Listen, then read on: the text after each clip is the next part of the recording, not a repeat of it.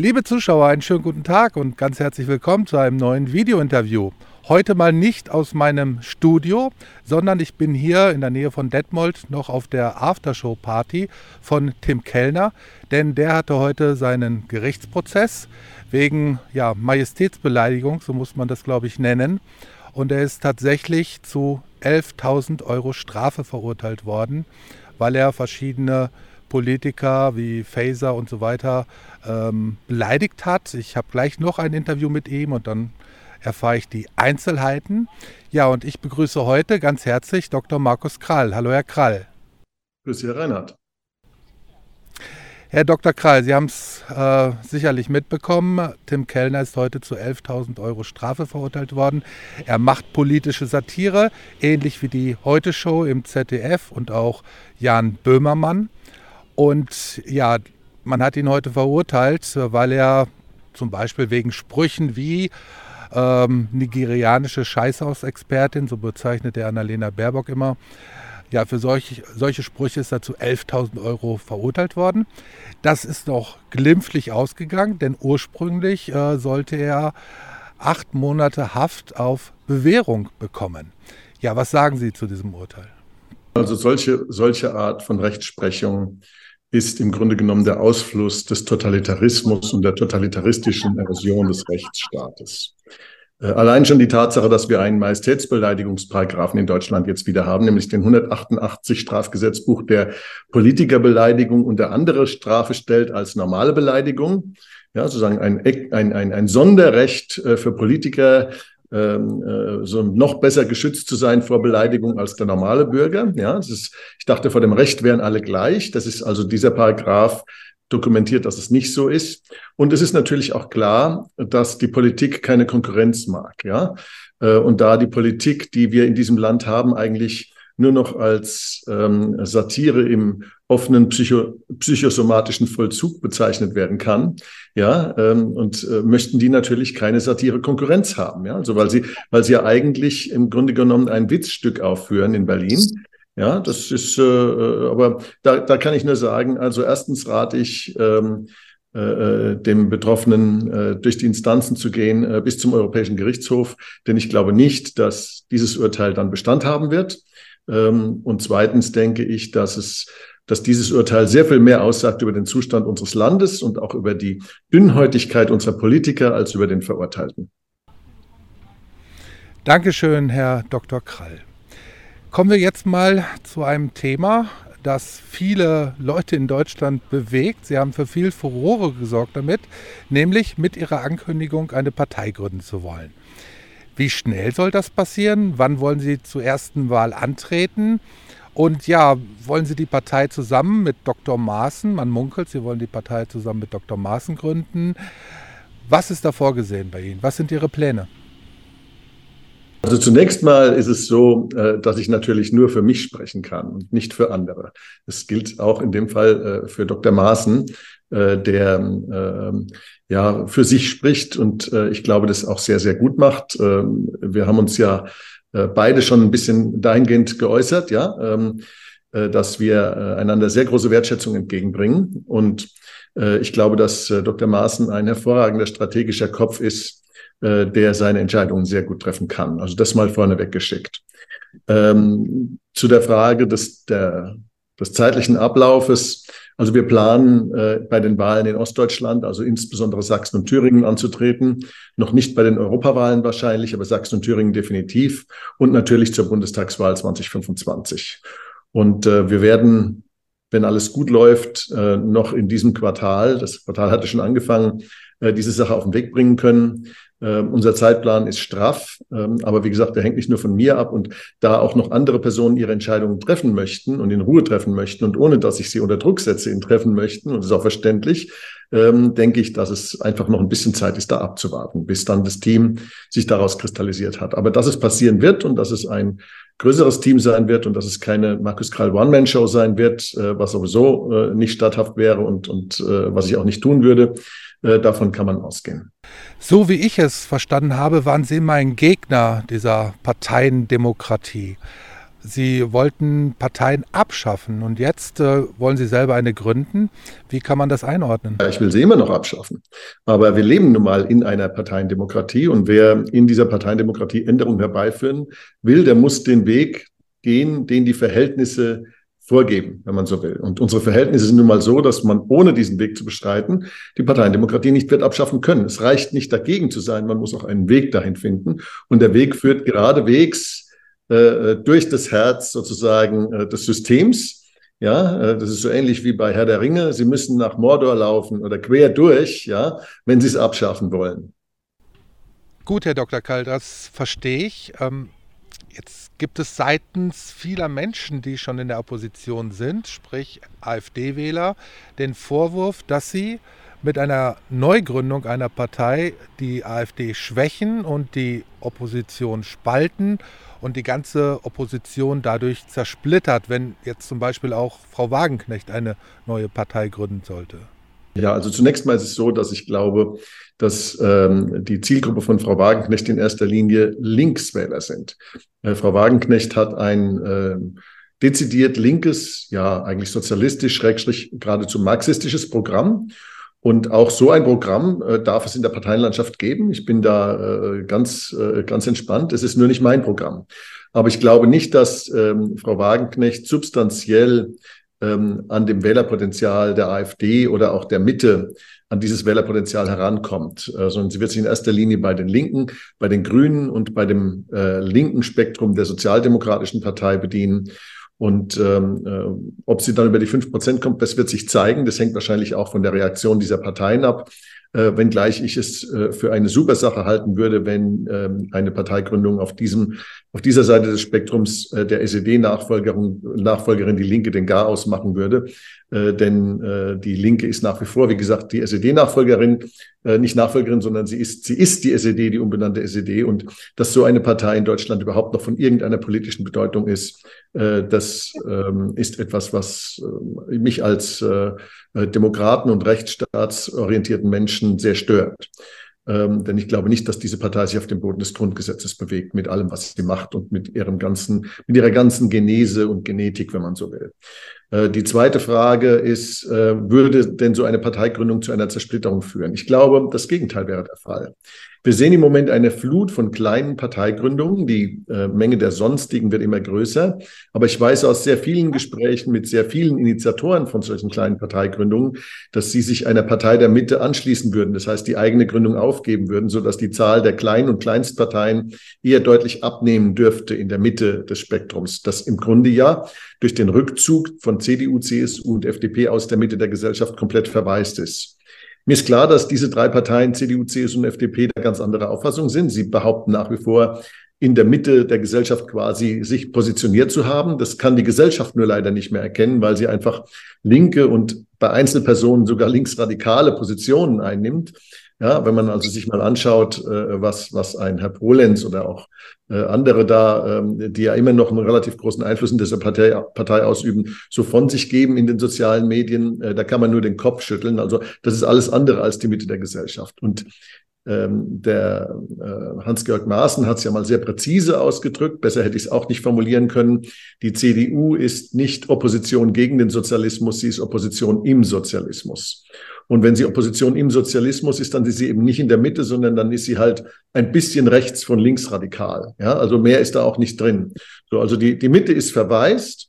Und die Mitte kann nach allem, was wir äh, bisher an Einschätzungen, äh, auch an, an Umfragen und an, an äh, Erhebungen und so weiter vorliegen haben, leider auch nicht von der AfD in dem Maße, in Anführungszeichen, wählertechnisch besetzt werden, wie das erforderlich wäre, um eine Politikwende rechts von, also rechts von links oder rechts der Mitte herbeizuführen. Denn wir brauchen eine Politikwende, die rechts der Mitte und in der Mitte stattfindet. Und ähm, das bedeutet, ähm, wir müssen da was tun, damit die AfD einen Koalitionspartner in der Mitte hat. Da die CDU sich dem ja konstant und konsistent verweigert, ähm, bleibt eigentlich gar keine andere Wahl als eine Parteigründung, um dieses Wählerpotenzial abzuschöpfen. Jetzt sehe ich natürlich ein, dass in der AfD hier eine Sorge entsteht. Die Sorge, dass einerseits diese neue Partei der, die AfD Stimmen kosten könnte, dass andererseits eine solche Partei nicht über die 5-Prozent-Hürde kommt und deswegen dann diese Stimmen für die AfD verloren werden. Und diese Sorge ist nicht ganz unberechtigt und das sehe ich auch ein. Man sollte allerdings sich mal von den Szenarien her klar machen, was denn das bedeutet. Also eins ist, glaube ich, klar, auch wenn die AfD derzeit in der Demoskopie einen Höhenflug erlebt wie noch nie und in den ostdeutschen Ländern überall stärkste Partei ist und auch das Potenzial hat, auch in den westdeutschen Ländern stärkste Partei zu werden. So müssen wir doch konstatieren, dass es in der 70-jährigen Geschichte der Bundesrepublik Deutschland nur ein einziges Mal gelungen ist, dass eine Partei die absolute Mehrheit erzielt hat. Und das war 1953 die Union. Ja, das war also unter, unter Führung von Konrad Adenauer 1953 die CDU-CSU, die ein einziges Mal in 70 Jahren die absolute Mehrheit erzielt hat. Es gab sonst nach meinem äh, historischen Erinnerungsvermögen keinen Fall. Es gab mal die Tatsache, dass ähm, Helmut Kohl sehr nah dran kam. Das war äh, im Wahlkampf äh, gegen Helmut Schmidt damals. Und ähm, äh, er hat damals äh, 1976 mit 48,6 Prozent, glaube ich, ist er sehr nah an die an die äh, absolute Mehrheit gekommen. Und was war das Ergebnis? Er blieb in der Opposition. Ja, er blieb in der Opposition, weil die sozialliberale Koalition zwar die Wahl verloren hatte, aber immer noch gemeinsam die Mehrheit hatte. Das heißt also, es nützt nichts an der Stelle. Es nützt an der Stelle nichts, äh, die stärkste Partei zu sein, sondern man braucht eine parlamentarische Mehrheit.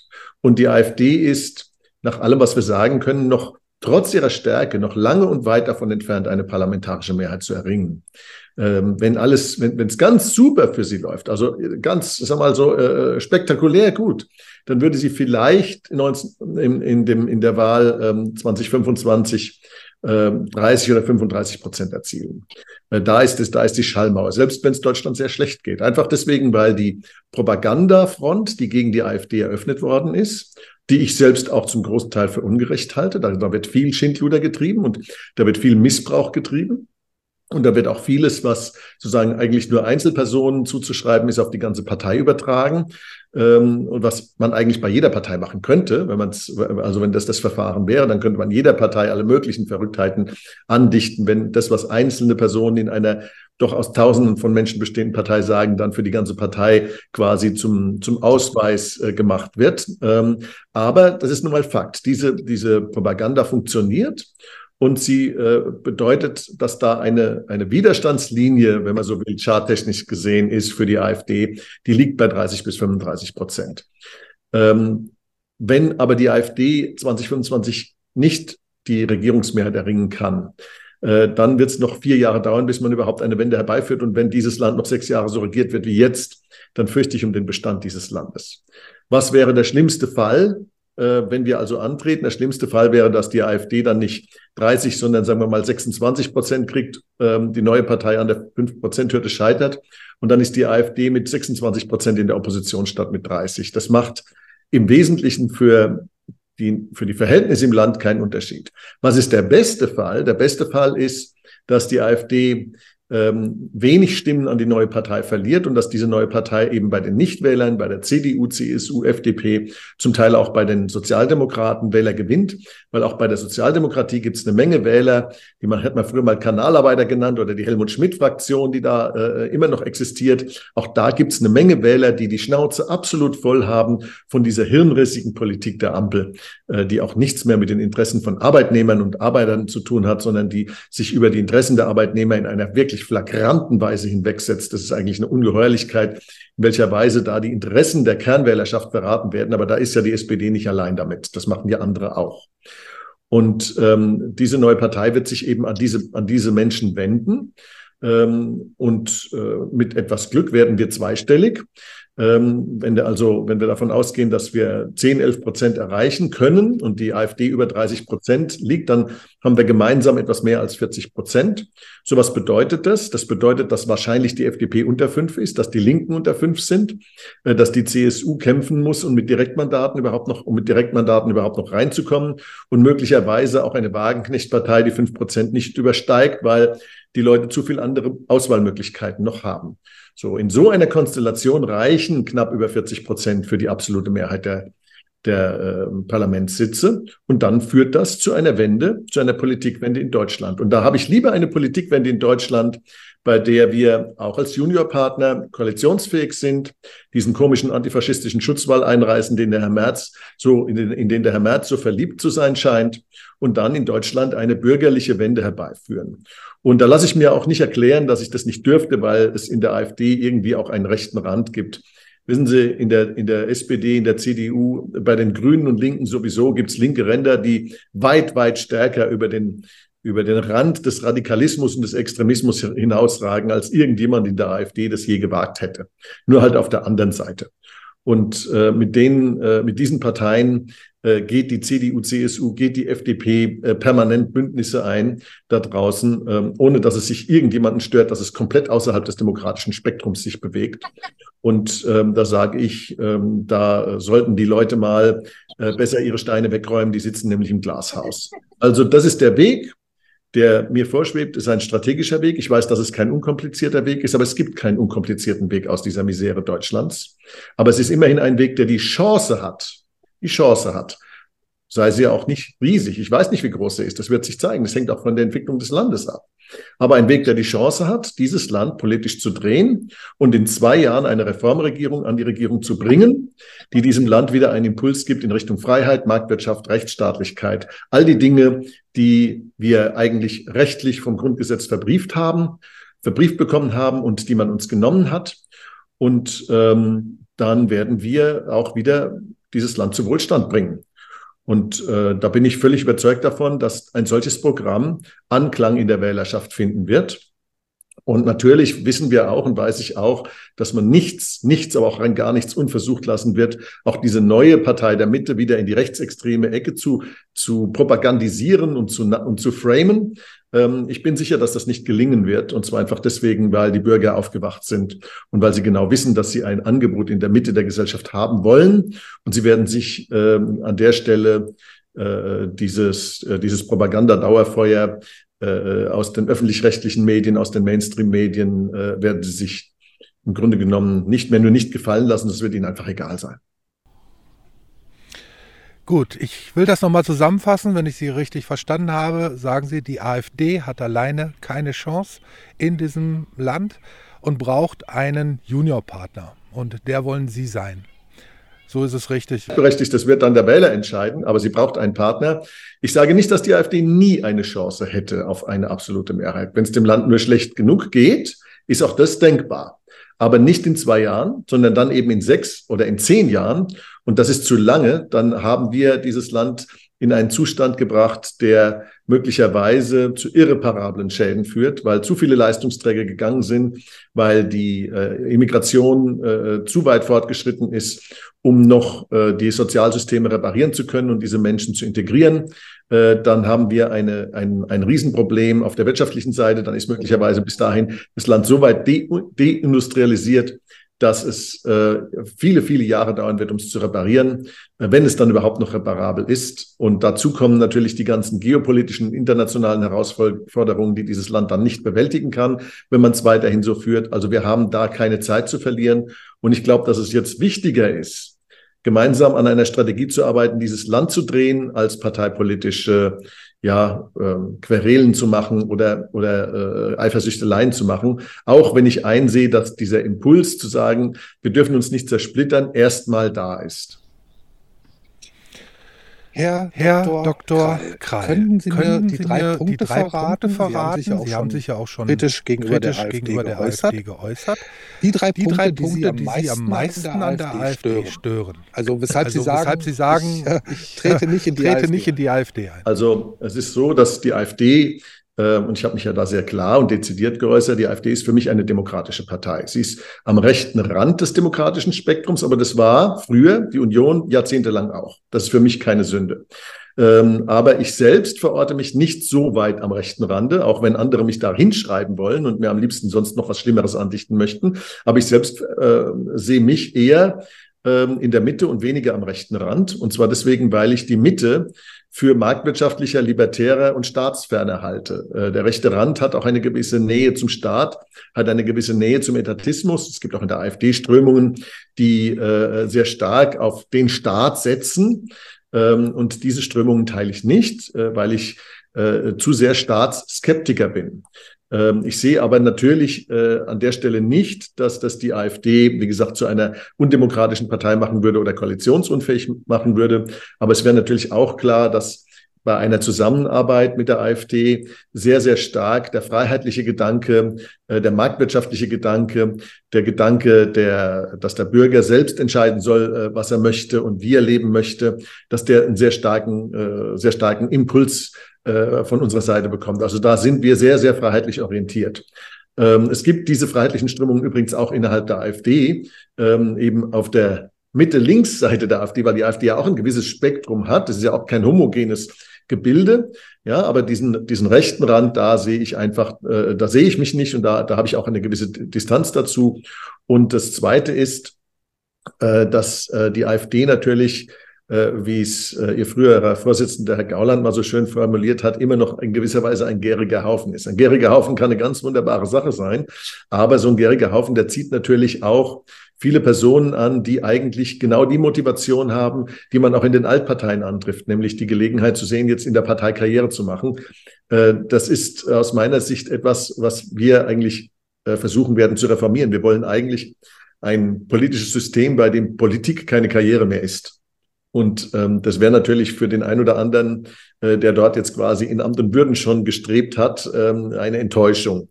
Äh, auch da sehe ich eine gewisse Distanz, weil ich glaube, dass es da eine Menge Leute gibt, die eben äh, eine stärkere, äh, sag mal, durch, durch die stärkere Nähe zur Staatlichkeit, zum Etatismus, zur Bürokratie geprägt sind. Und da haben wir äh, etwas andere Vorstellungen. Allerdings sind es keine unüberbrückbaren Gegensätze, das sage ich auch. Herr Dr. Krall, ich danke Ihnen sehr für Ihre klaren Worte. Ich glaube, dass viele vielleicht ihre Meinung zu dieser Parteigründung ein bisschen überdenken durch Ihre Worte. Ich danke Ihnen und wünsche Ihnen alles Gute. Dankeschön, Herr Reinhardt. Ihnen auch. Guten Tag. Politik Spezial bringt Ihnen Nachrichten und Analysen, die Sie sonst so im Mainstream nicht hören. Und das können wir tun, weil ich als Unternehmer erfolgreich bin.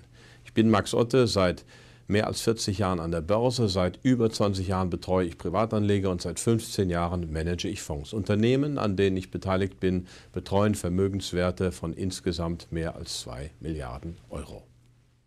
Wir arbeiten mit der Methode des wertorientierten Investierens, des Value Investing und das heißt, dass wir Aktien als Unternehmensteile betrachten, als Stück, als Besitzurkunden von einem organischen Unternehmen, das in der Wirtschaft bestehen muss und eben nicht als Stück Papier. Und das bewährt sich langfristig, ist ein langfristiger Ansatz. Dieses Jahr stehen unsere Fonds mit circa 17 Prozent vorne und da gibt es verschiedene Lösungen. Den Max Otto Multiple, der hat neben Aktien auch Gold und Silber drin und ist in Liechtenstein, können Sie aber auch in Deutschland ab einer bestimmten Summe erwerben. Oder den PI Vermögensbildungsfonds, den gibt es schon ab ganz kleinen Einstiegssummen auch als Sparplan. Machen auch Sie sich Gedanken, wie es weitergeht mit der Vermögensanlage? Sachwert schlägt Geldwert, das ist mein Credo, aber die Immobilie ist natürlich auch durch verschiedene Sonderfaktoren belastet. Wenn Sie sich Gedanken machen, vereinbaren Sie ein unverbindliches Gespräch bei Herrn Philipp Schäferhoff. Er berät Sie gerne über unsere verschiedenen Optionen, sei es Fonds für kleine Anleger, sei es Fonds für größere Anleger, sei es individuelle Vermögensberatung. Das ist alles da oder sogar Vermögensverwaltung. Rufen Sie Herrn Schäferhoff an, er freut sich auf Ihren Anruf. Ich bin Ihr Max Otte. Mein Name ist Philipp Schäferhoff. Ich bin seit 2013 im Unternehmen von Prof. Dr. Max Otte als Vertriebsleiter tätig und Ihr Ansprechpartner für alle Fragen rund um das Thema Fonds.